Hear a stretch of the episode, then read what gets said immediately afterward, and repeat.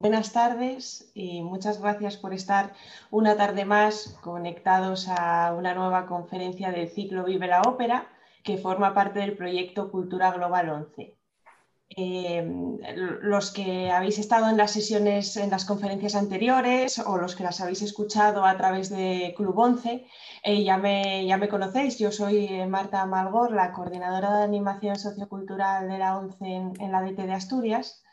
Y también sabréis que esta iniciativa mm, pudo salir adelante gracias a la colaboración de un equipo de profesores de la Universidad de Oviedo, a los que aprovechamos una vez más la ocasión para, darles las gracias. Me gustaría recordaros que, bueno, eh, la conferencia en, la aplicación de Zoom tenéis el chat por si, por si queréis interactuar o plantear alguna pregunta que si diera tiempo al final de la conferencia podríamos eh, dar un huequito para responderla, ¿no? Y, también quería, quería, recordaros que en Club 11 tenéis disponible en vídeo y en audio las conferencias anteriores además de interesante material complementario sobre las óperas que se trataron. Eh, la primera conferencia fue Fidelio con María Encina Cortizo, la segunda Ipuritani eh, con Ramón Sobrino y hoy tenemos el placer de contar con Gloria Araceli Rodríguez Lorenzo para acercarnos a la Lucia di la Mermur de Gaetano Donizetti. Em, Gloria Araceli Rodríguez Lorenzo, acreditada profesora titular de la universidad, es actualmente profesora ayudante doctor de la Universidad de Oviedo desde 2010, donde se licenció en Historia y Ciencias de la Música en 2003 y obtuvo el título de doctora en 2009. Es además profesora superior de clarinete en 2009 eh, su tesis doctoral sobre el clarinetista Miguel Juste Moreno recibió en 2016 el premio de investigación otorgado por la International Society for the Wine Music Research, única sociedad científica en todo el mundo especializada en la investigación en música para instrumentos de viento, su tesis ha sido recientemente publicada en inglés por la prestigiosa editorial internacional Lit Verlag y está, y está a la espera de su publicación en español. Entre sus principales líneas de investigación destaca también eh, la dedicada al teatro lírico en España en los siglos XIX y XX, cuyos resultados han sido difundidos en congresos nacionales e internacionales, así como en revistas y editoriales eh, de impacto, viendo la luz recientemente su estudio sobre la difusión de las zarzuelas eh, de Ruperto Chapí en Hungría. Forma parte de los grupos de investigación, edición, investigación y análisis del patrimonio musical español de la Universidad de Oviedo y del grupo Música, Ciencia y Cultura de la Universidad de Granada junto a la catedrática María Encina Cortizo, ha sido codirectora del Aula de Música de Extensión Universitaria de Ópera y Zarzuela de la Universidad de Oviedo desde 2016, en la que llevaba colaborando como ponente desde 2006, y colabora habitualmente en la elaboración de las notas al programa para, para, para varias instituciones culturales nacionales como la Fundación Ópera de Oviedo, la Fundación eh, Música Ciudad de Oviedo o el Festival Internacional de Música y Danza de Granada. Como dije antes, hoy tenemos la suerte de que esté con nosotros para acercarnos a la Lucia de la Mermur y, y ya sin más dilación pues le doy paso. Muchas gracias. Muchas gracias a ti, Marta, por, esta iniciativa tan acertada que habéis tenido en la ONCE y por este ciclo tan interesante Vive la Ópera. Y yo espero hoy eh, contribuir un poquito a que podamos disfrutar un poco. Hoy eh, lo que vamos a hacer es sumergirnos en la ópera de Lucia de la Mermur, una historia en la que se entretejen el amor prohibido y el desamor, la sangre y la locura de una mujer consecuencia de una imposición familiar y de una traición amorosa pero también una locura que se configura al final como el único modo de rebelarse contra las convenciones de una sociedad que oprime a la mujer y que casi como un ritual de curación se convierte en el único modo de enfrentar su fatal realidad. Nos encontramos, como saben, en la época del encanto, donde prima una línea vocal bella, elegante, flexible y, sobre todo, brillantemente ornamentada.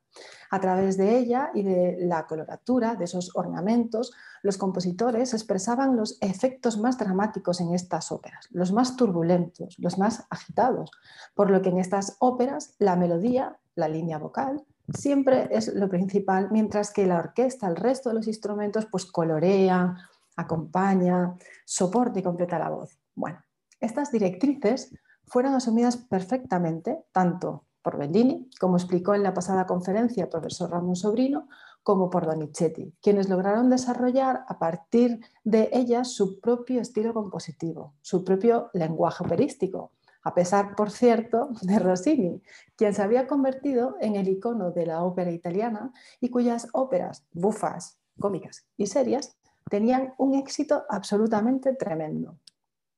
Donizetti como Rossini, fue un compositor prolífico en ambos géneros. Pensemos en su maravillosa L'Elixir de Amor, considerada también un clásico del género de la ópera, ópera, bufa, como por ejemplo lo fue también Il Barbiere de Siviglia de Rossini, pero también el melodrama, es decir, la ópera seria, como es el caso de la ópera que nos ocupa hoy, de la Lucia de la Mermur.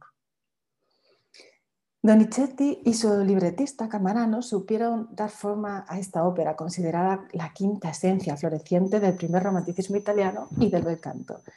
Vamos a escuchar, a sentir cómo la Lucia es una obra maestra, porque une el poder dramático y una belleza musical incomparable, a través de un canto elegante y flexible que gracias a una bien asentada técnica vocal técnica vocal, perdón, que cargada de muchísimas ornamentaciones, de coloraturas, pues podía expresar todas las emociones posibles.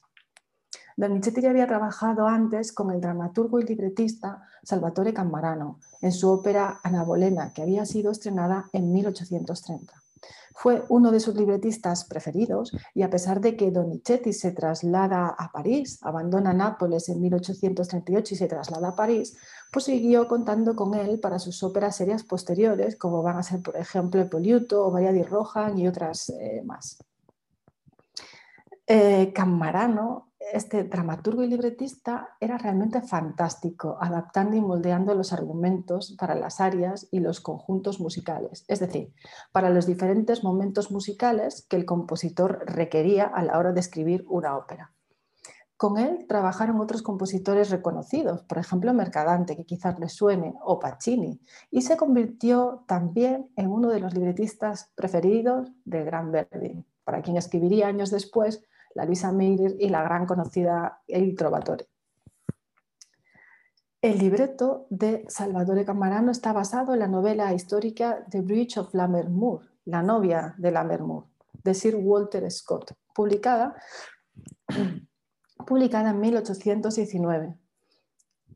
Scott fue el primero en describir con detalles absolutamente cautivadores la historia y costumbres de su país, Escocia, que entonces era una lejana y extraña tierra desconocida que estaba situada en la periferia de Europa.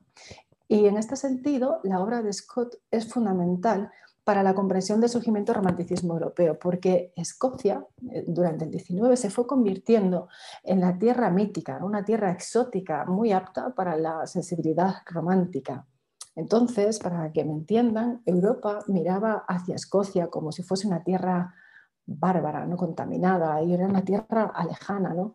con un patrimonio artístico medieval además impresionante y además también tenía una naturaleza indómita que resultaba muy atractiva por lo desconocido que era entonces para los centroeuropeos. Por eso hablamos de que Escocia era vista como una tierra exótica.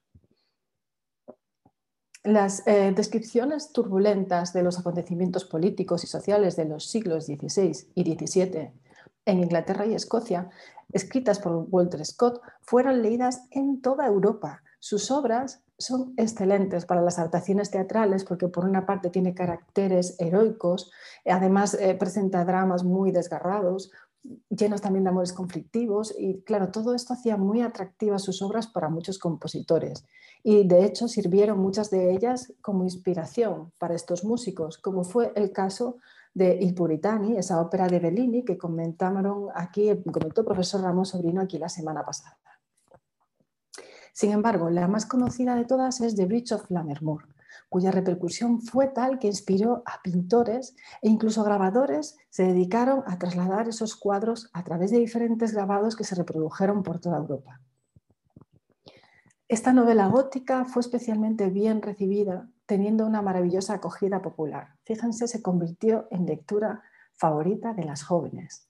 Quizás uno de los ejemplos eh, de su enorme aceptación, eh, que se sucede incluso casi medio siglo después de su publicación, sea la novela de Gustave Flaubert, Madame Bovary, que fue publicada por entregas, en la que la protagonista, Emma, cuando acude a la ópera, se siente absolutamente identificada con la protagonista, con Lucia.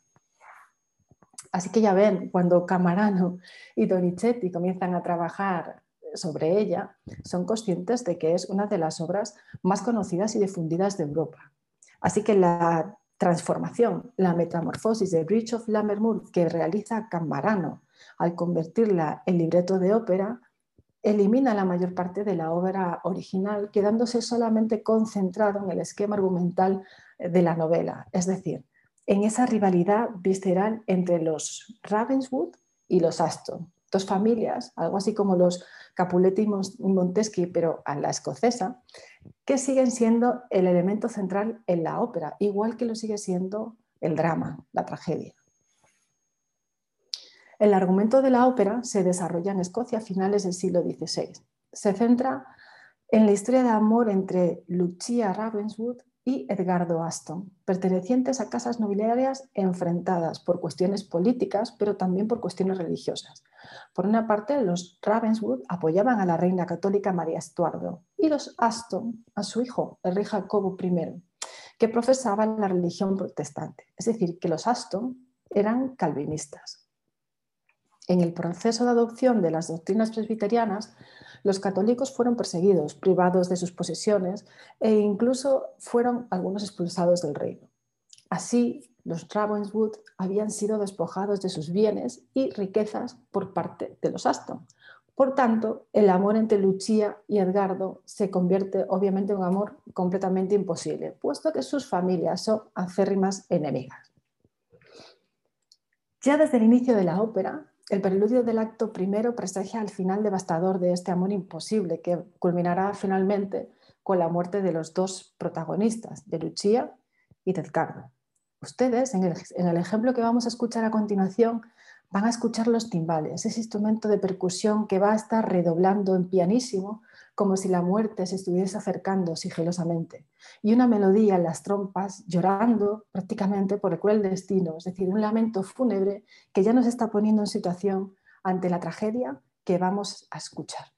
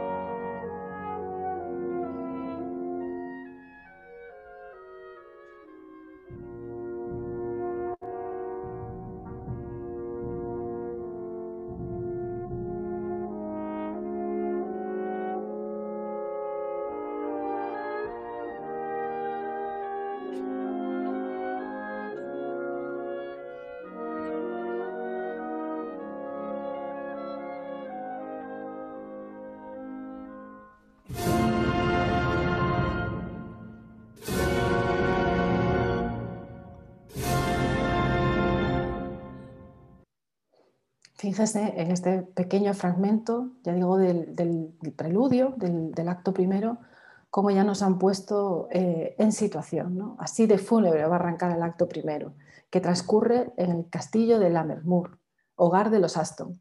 Y se nos muestra en este acto primero eh, cómo Enrico pretende casar a su hermana Lucia con el fin de salvar la fortuna de su familia él está organizando un matrimonio por concertado, digamos, y descubre, enfurecido, que Lucia ama en secreto a Edgardo de Ravenswood, enemigo de su familia, quien además ha sido visto en este acto primero en las inmediaciones del castillo, precisamente porque se ha citado con Lucia. Mientras espera Lucia eh, por Edgardo, le comenta a Lisa, a su doncella, que ha presenciado la aparición de un fantasma, de una mujer asesinada por los celos de un antepasado suyo, que la llama Fíjense otro presagio de muerte. Ya no solamente la música, sino también que a través del canto la propia Lucía eh, siente que algo negativo va a pasar. Bueno, esta es la presentación musical de Lucia, como era habitual, siguiendo el modelo establecido por la ópera romántica italiana. Lucia se presenta con un aria, en este caso una cavatina, y es la primera vez en la que se menciona la sangre y el asesinato por culpa de un amor malentendido, y también el miedo por un final funesto, que va a ser la muerte. Vamos, que es en definitiva el presagio por ese amor prohibido, el que siente Lucia por Edgardo. A continuación, Alisa revela a Lucia la llegada de su enamorado. Edgardo, que comunica a Lucia que ha de abandonar Escocia por asuntos políticos y que antes pedirá su mano a Enrico como símbolo también de paz y cese de guerra entre ambas familias, pues Edgardo, una vez que le comunica esto a Lucia, Lucia se horroriza y le pide por favor que guarde su amor en secreto, puesto que ella sabe que su hermano Enrico detesta a Edgardo. Y es entonces cuando Edgardo muestra su ira ante el odio tan profundo que le profesan los Astos, los Aston, y que eh, fluye todo ese odio al mismo tiempo que su profundo amor por Lucia. Las últimas palabras del recitativo, mi odio trema, oye mi tiembla, que vamos a escuchar también en el siguiente fragmento, avisan a Lucía del horror que le va, del horror que le va a contar a, Edgardo y dan paso a la sección del dúo, un dúo bellísimo en el que explica Lucía al inicio cómo sobre la tumba de su padre juró venganza y la guerra eterna a la familia de los Astor.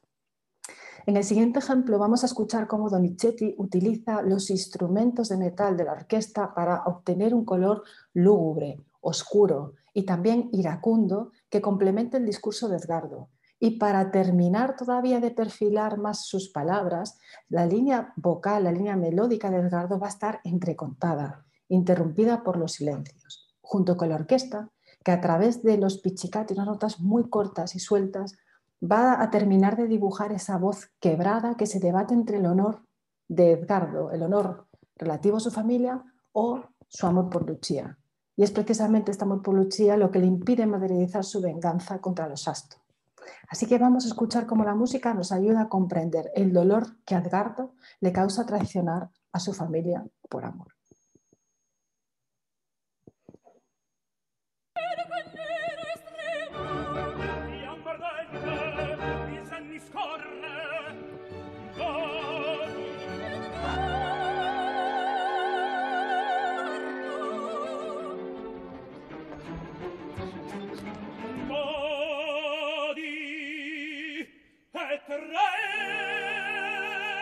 Escúchame y trema, dice él. Y ahora es cuando explica lo que juró ante la tumba de su padre.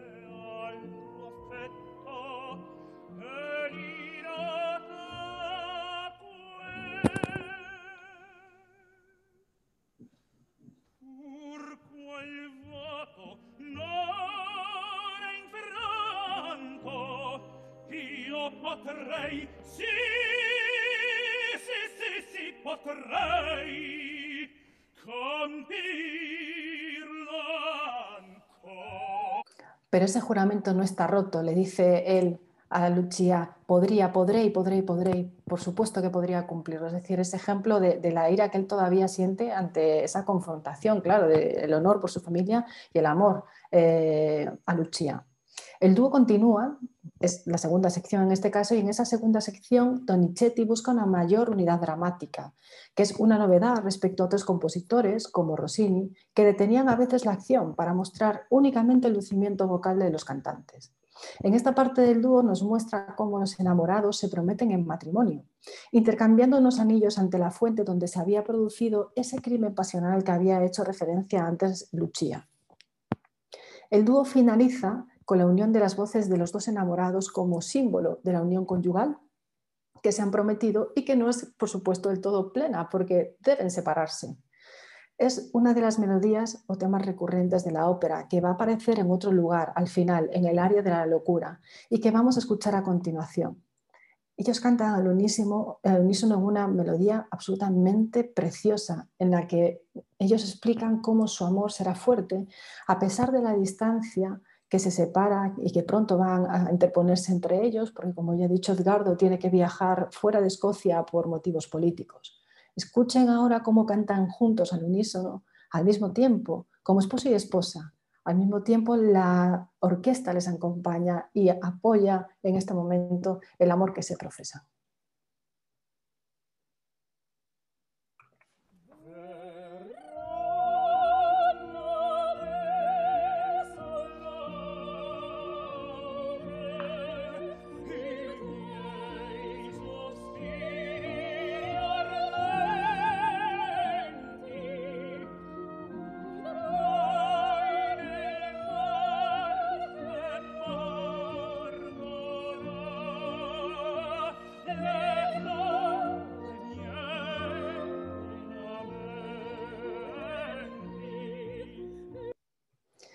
Bueno, como pueden escuchar, a la vista de estos dos pequeños fragmentos ya se intuye que la Lucia es una obra de bellísimas melodías y desde luego que la música sirve tan bien al drama que narra que parece que esta ópera contiene la esencia, el alma del bel canto, logrando conmover a todo el que lo oye.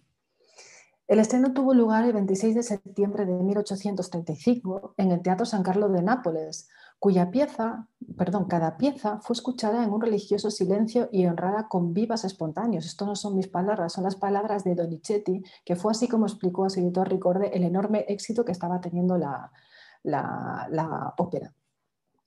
Donizetti ya había tenido varios éxitos sonados anteriormente, desde que era muy jovencito, con Zoraida y Granada, e incluso más recientemente había obtenido otros éxitos eh, fantásticos como a, través de su ópera también sería Nabolena en 1830. Sin embargo, nada comparable a lo que sucedió con la Lucia de la Mermur, primera de las tres óperas que tenía que escribir para el Teatro San Carlos. La Lucia tuvo un éxito rotundo que queda patente en el número de funciones ofrecidas tras su estreno, 21 entre septiembre y febrero de 1836, al año siguiente, pero sobre todo en las más de 140 veces que la obra fue interpretada en los años siguientes, entre los, 10 siguientes años a estos que estamos manejando, se, estrena se interpreta en Nápoles, en Roma, en París, en Londres, en Milán, en Nueva Orleans, es decir, que cruza incluso el Atlántico, en Viena, traducida al alemán, y en, Nueva York. Así que, como pueden suponer, la Lucia fue una de las óperas románticas más conocidas. Por tanto, no sorprende para nada que la segunda ópera interpretada en la temporada de la apertura del Metropolitan Opera de Nueva York fuese precisamente la Lucia. El, Metropolitan se, se inicia su andadura en 1883. Así que la obra se convirtió rápidamente en una pieza esencial de repertorio lírico en plena construcción, del siglo, en plena construcción durante el siglo XIX.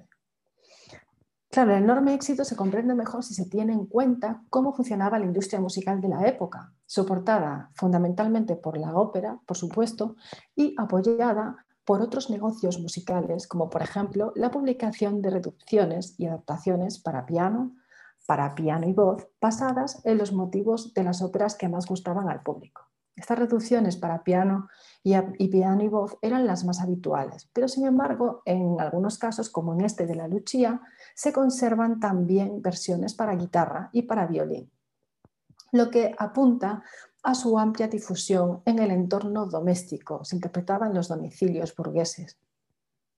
Estas versiones podrían adquirirse en algunos casos como suplementos musicales en la prensa, es decir, se adquirían a través de diferentes entregas o bien podían comprarse como partituras sueltas. Ello permitía que la ópera circulase no solamente teatro en teatro, sino también de casa en casa. Y uno de los momentos que más solía inspirar este tipo de adaptaciones fue el sexteto del final del segundo acto, uno de los momentos también más emblemáticos de esta ópera. En este segundo acto, Edgardo se ha ido y las cartas que ha escrito a Lucia han sido interceptadas por su hermano Enrico. Enrico cree fervientemente que si no recibe ni una palabra de Edgardo, Lucia finalmente cederá a casarse con Lord Arturo, un casamiento que Enrico consideraba absolutamente necesario para salvar la, desastrosa situación económica familiar. Sin embargo, Lucia eh, seguía negándose a contraer matrimonio, pero su maquiavélico hermano le enseña una carta en la que supuestamente Edgardo le notifica que se ha casado con otra mujer. Así que de esta forma Lucia, con el corazón absolutamente roto, ya solo le queda el amor a la sangre, a la familia, y cede a los horribles deseos de su hermano. Es en ese momento, en este preciso instante, cuando Edgardo irrumpe en el castillo, y es aquí cuando comienza ese famoso sexteto concertado citado anteriormente. En este momento, Enrico y todos los invitados a esa boda concertada están presentes. El coro, lo van a escuchar ustedes en el siguiente ejemplo, canta ¡qué horror!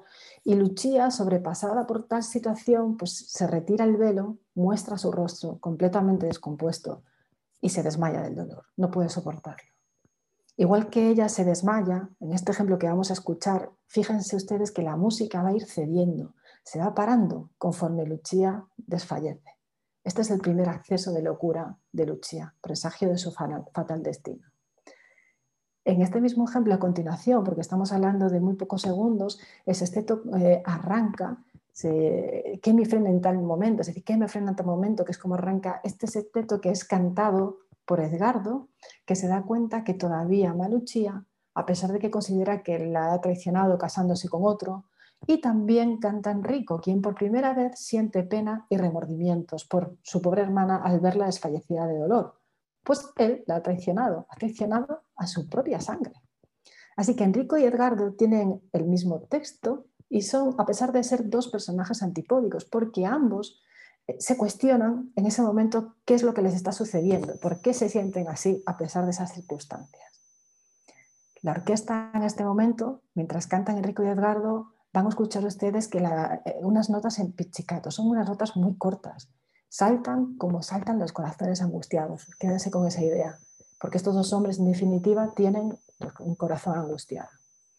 Para que también puedan identificarlos en este ejemplo, les recuerdo que la voz más aguda de los hombres que vamos a escuchar es la de Edgardo, él es un tenor, y Enrico tiene una voz de barítono, es esa voz a medio camino digo en el caso de los hombres, a medio camino entre la voz más aguda y la voz más grave de las voces masculinas. Escuchemos.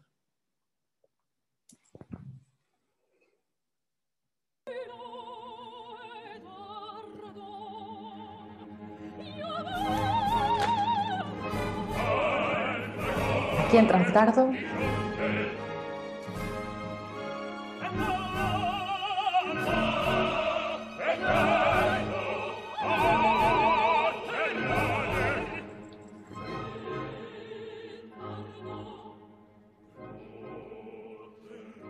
Qué horror, canta el coro, todos los invitados. Y Lucia se, se retira al velo antes de desfallecer.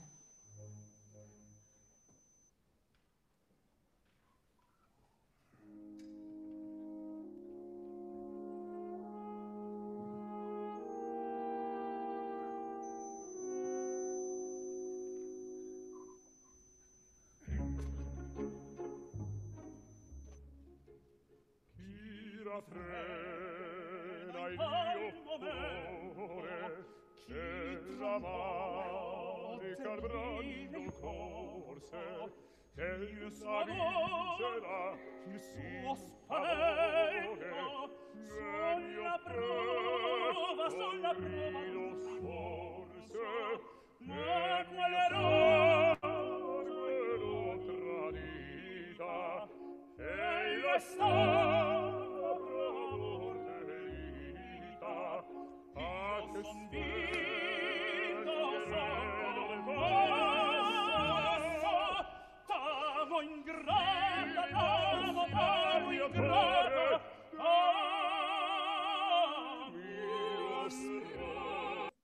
Bueno, fíjese en este fragmento cómo escuchamos a decir te amo ingrata, te amo ingrata, ¿no? mientras su hermano está cantando y dice no puedo con el remordimiento. Bueno, un momento fantástico, un pequeño ejemplo.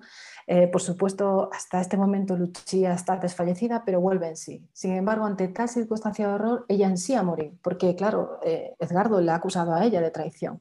Así que mientras ella canta, su texto dice que, está eh, agotada, ella ya no puede más, no tiene ni lágrimas para llorar y está sola ante el horror. Solo la música la ropa, con la orquesta reforzando poco a poco su canto conforme avanza este sexteto. Antes de que finalice este acto segundo, Lucia sufre el último momento de horror. Edgardo eh, le muestra el acta de matrimonio y le obliga a reconocer públicamente que es su firma y que le ha traicionado sin dejar, por supuesto, que le explique para nada la conspiración a la que se ha visto sometida, pues está cegado del dolor. En este fragmento vamos a ver precisamente este momento, vamos a escuchar eh, cómo Edgardo exclama y le dice que has traicionado el cielo y el amor, y acto seguido maldice el instante en que le entrega su amor y le maldice a ella. Dice, ya mal, dice el maledetto si el instante, quite di mi amante, para terminar cantando, tenía que haber vivido de ti, yo dovea da te Fuji. Vamos a escuchar este momento de dolor supremo de Edgardo.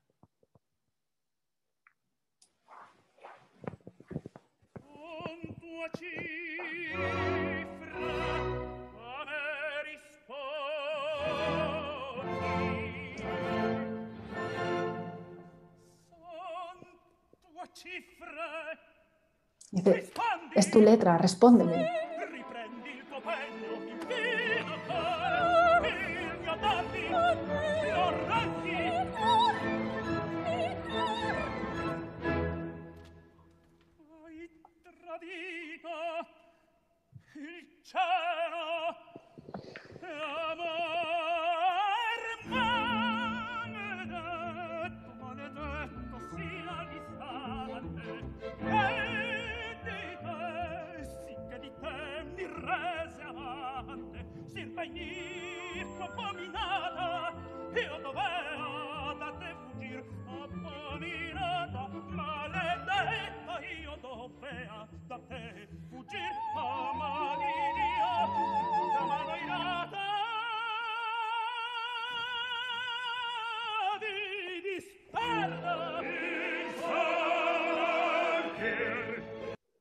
Bueno, fíjense qué canto tan desgarrado, ¿no? Obviamente Edgardo también está sobrepasado por, el, dolor.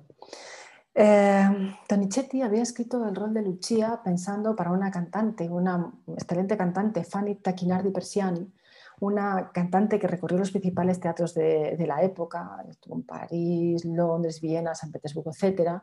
Y ella fue la primera Lucia de la historia, a la que van a seguir otras grandes divas como la Estreponio, ya más recientemente María Callas, Renata Scotto, Johan Sutherland o incluso Anna Netrebko, ¿no? más recientemente. Eh, esta cantante, la Tacchinardi Persiani, ya había estrenado dos óperas de Donizetti antes de la Lucia, que también interpretaría luego ella en París y en Londres. Esta cantante era una de las sopranos recantistas por excelencia, asociada a Rossini, a Bellini, por supuesto a Donizetti y luego también a Verdi, y interpretará algunos de los roles más importantes de las óperas que componen estos músicos. Ella era famosa por cantar la misma aria con una cadencia diferente para cada ocasión, que improvisaba sobre la marcha. Su técnica de canto, sí, era perfecta, con extraordinaria agilidad.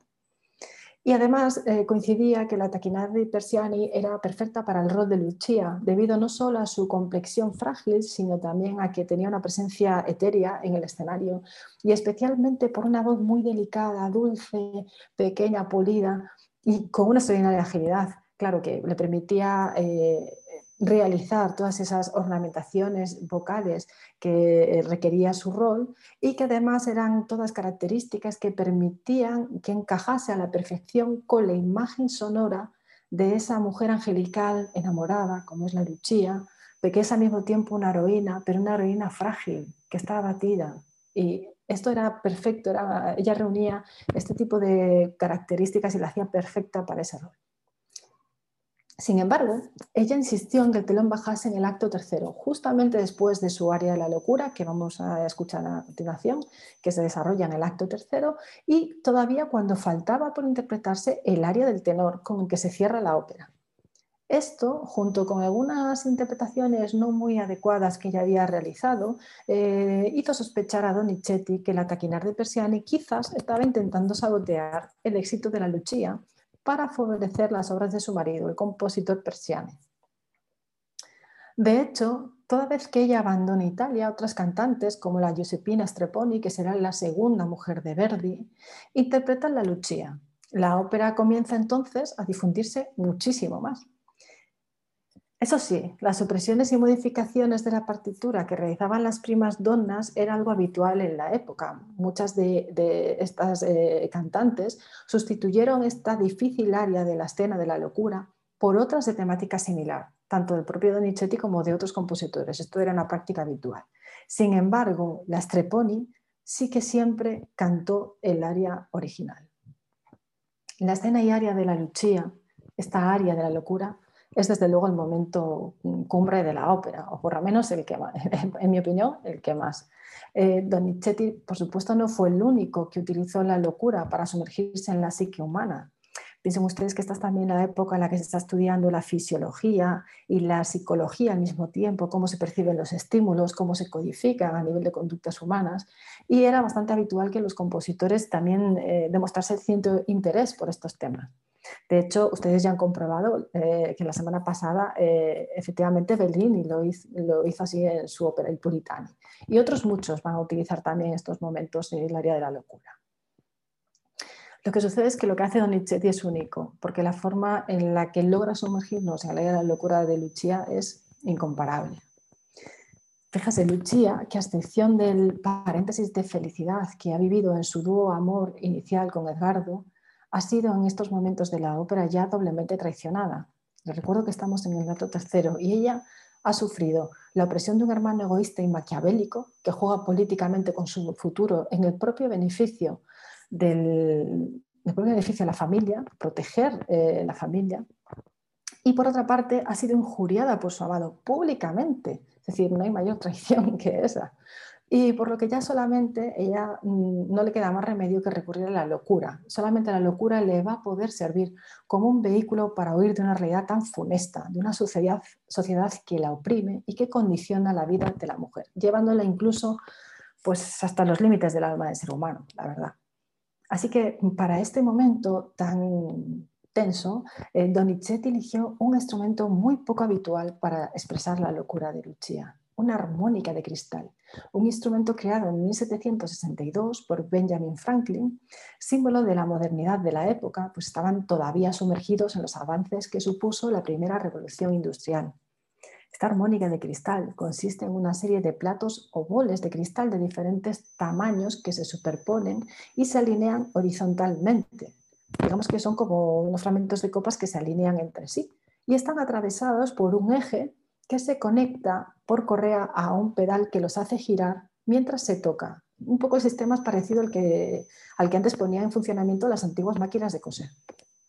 Es necesario para tocar este instrumento mojar los dedos para que al girar estos, esta serie de platos o boles de cristal se pueda producir un sonido cristalino y muy característico que tiene este instrumento. Porque claro, es que el sonido que produce, ahora lo vamos a escuchar, es etéreo, es casi irreal y muy penetrante, con una cualidad mm, pues muy cercana a la de los tinitos, tinnitus o acúfenos, que claro, permite rápidamente al oyente asociarlo con una voz interior que solamente está presente en la mente alterada de Lucia.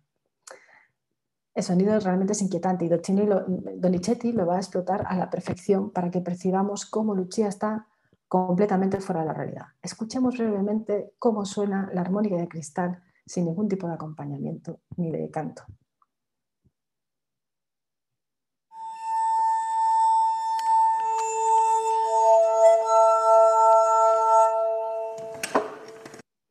Bueno, ya vean qué timbre tiene este instrumento tan peculiar.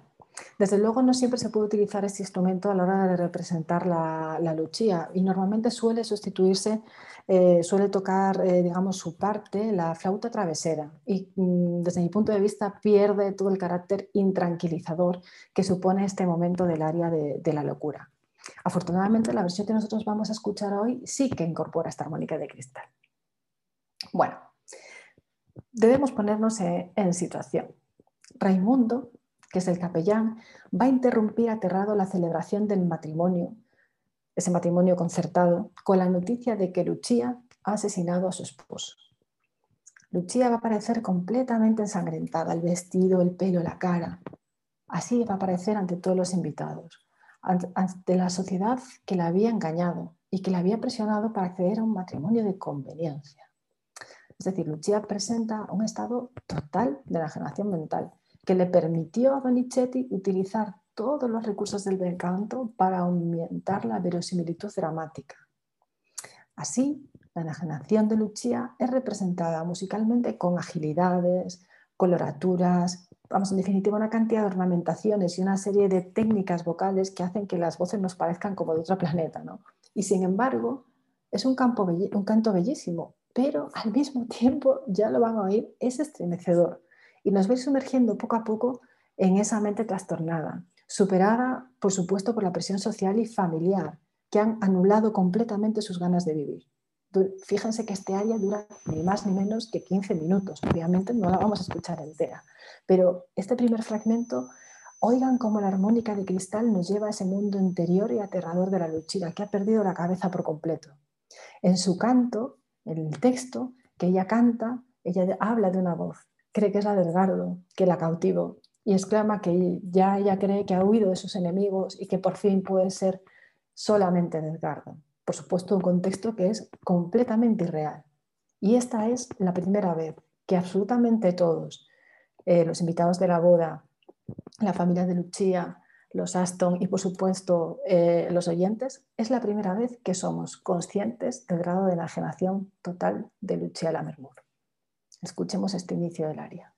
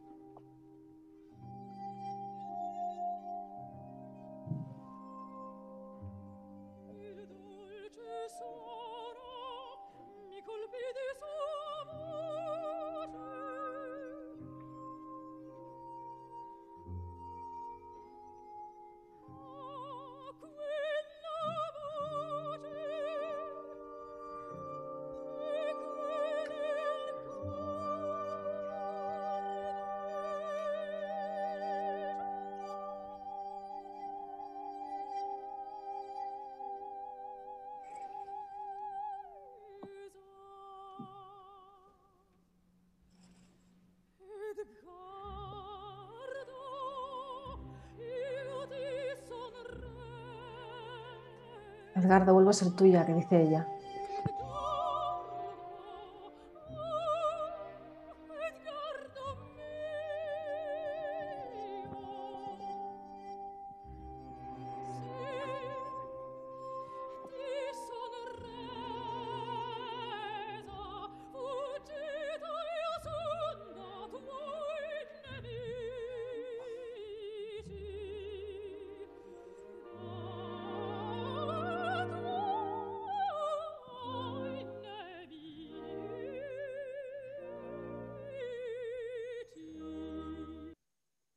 Según transcurre esta área, Lucia revive los furtivos encuentros en los que se reunía con Edgardo, ¿no? como en aquel momento delante de la fuente del jardín que comentamos antes, también su compromiso en secreto con él, y va pasando a lo largo de esta área larguísima, eh, pasa en segundos de la mayor felicidad hasta, por supuesto, el profundo espanto.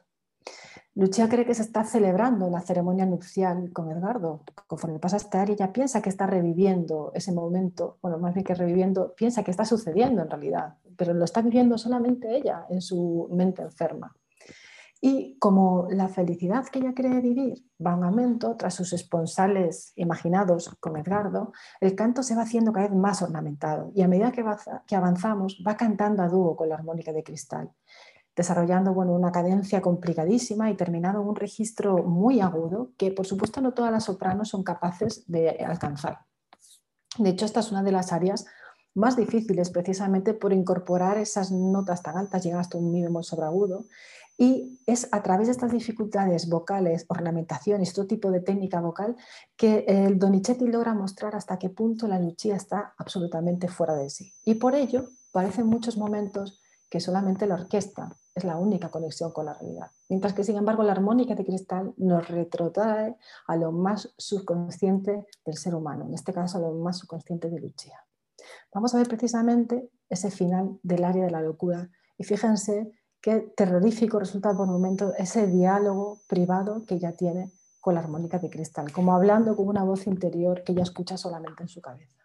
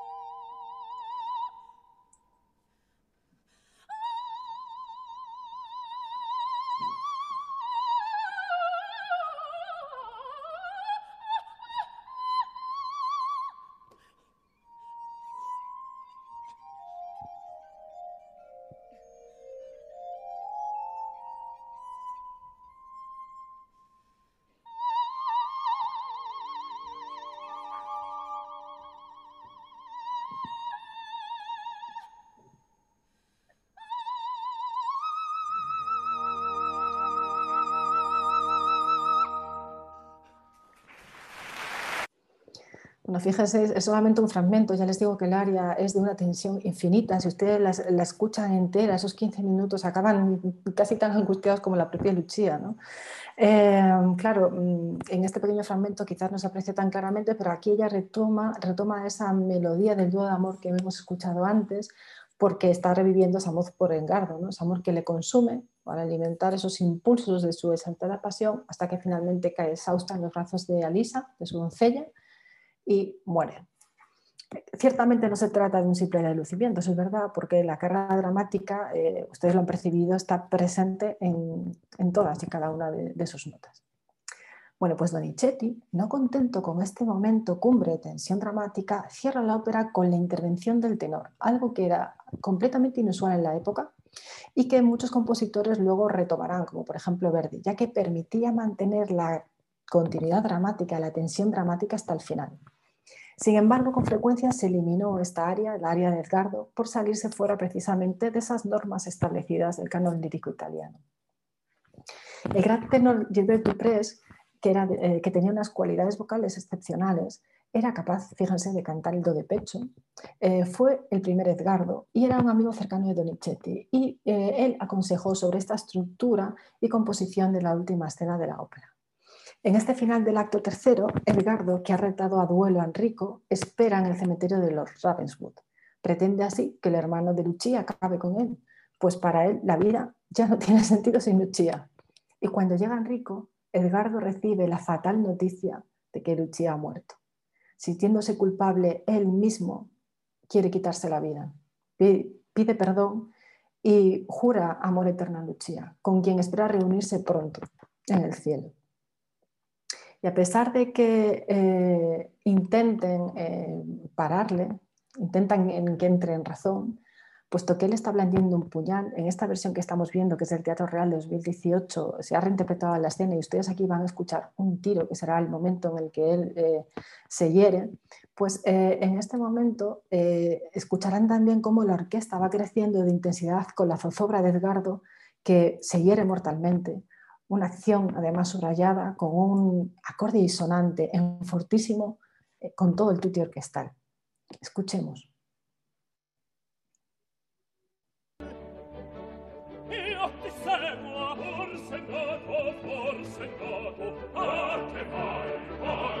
El coro le canta insensato, ¿qué haces?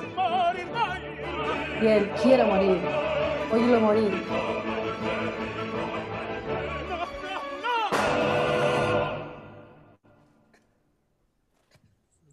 Bueno, este es un pequeño fragmento de este final, pero es una escena que está cargada de timbres oscuros, tenebrosos.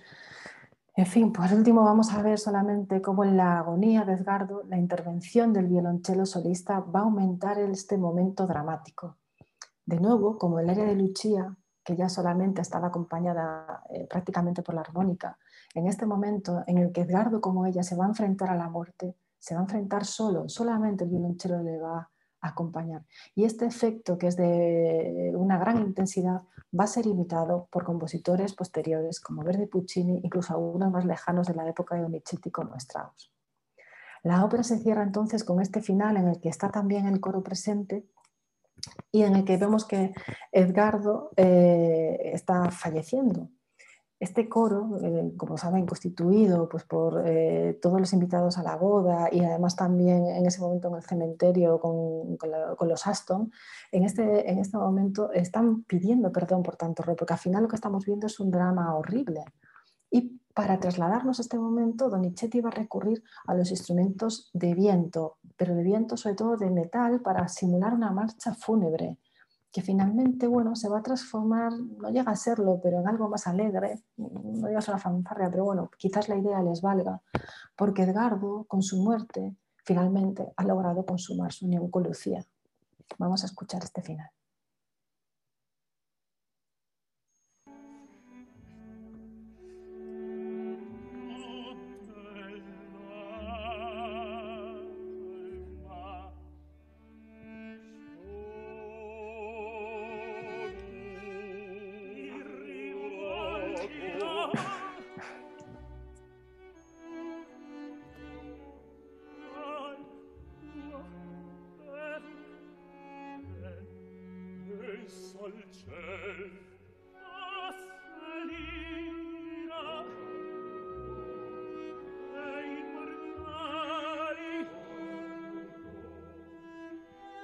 Que agoniza, canta que la ira de los mortales les ha declarado una guerra cruel a los Aston y a los Ravenswood.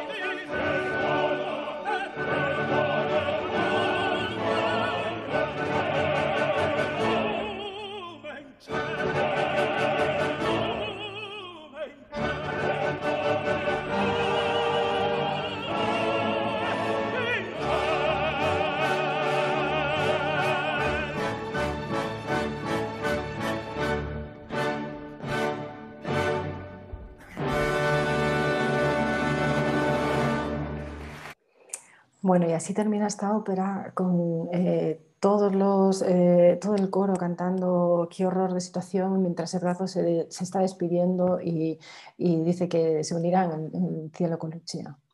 Bueno, ni que decir tiene que la Lucia se mantuvo como una de las óperas más interpretadas durante todo el siglo XX y continúa siendo todavía una indispensable en las temporadas de todo el mundo hasta en la actualidad. Eh, de hecho, según Ópera Base, pues ocupa el puesto 19 entre las óperas más representadas en el mundo. Eh, bueno, a mí me, parece que para terminar voy a hacer una muy breve reflexión. Eh, yo creo que es interesante destacar la pasión que esta obra despierta todavía hoy, incluso en los más jóvenes. Mis alumnos de grado, cada año, cuando vemos la, de, la locura y pueden escuchar toda esa tensión, todo ese drama que está ahí acumulado, realmente se quedan impactados. Y espero que, como ellos, hayan podido disfrutar de esta ópera que considero que es única, mm, que es de una belleza enorme, paralela mm, solamente al profundo drama que trata. Muchísimas gracias por estar ahí.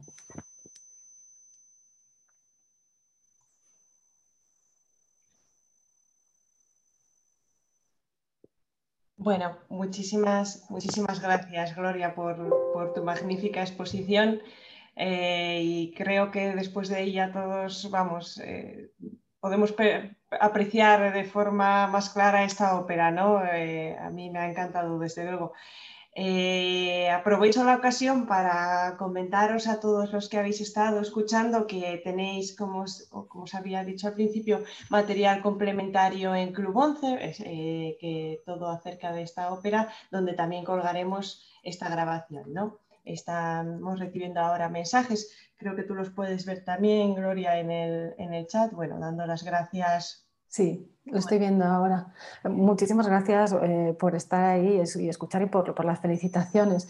Em, creo que alguien, he visto así de refilón, alguien ha preguntado por los intérpretes. Bueno, la lucha que estamos escuchando es eh, Lisette Europesa. Esta es la versión del Teatro Real en el 2018 que yo no sé si ustedes eh, tienen manera de que ustedes mismos o, alguien cercano puedan acceder a Facebook, porque todavía está colgada en el Facebook del Teatro Real y realmente se puede escuchar entera y, es fantástica. ¿no?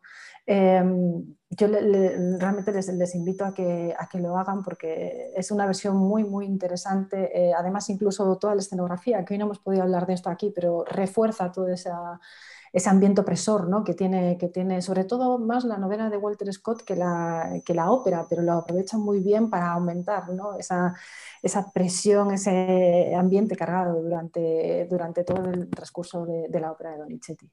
Así que bueno, espero que se haya podido oír todo bien y bueno, para cualquier cosa quedo a disposición de todos vosotros. Bueno, pues, pues nada, lo dicho, muchas gracias.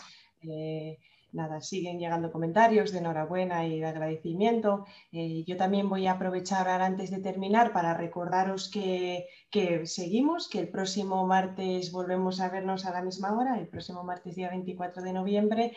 Esta vez eh, nos toca la Traviata eh, de la mano de Miriam Perandones Lorenzo, que también es profesora, doctora en musicología y profesora de la Universidad de Oviedo. Así que bueno, nada más, nos, despedimos entonces por hoy. Eh, tenéis Club 11 para volver a verlo, que, seguro que, a alguien apetecerá. y hasta el próximo martes. Muchas gracias, Marta, y muchas gracias a todos.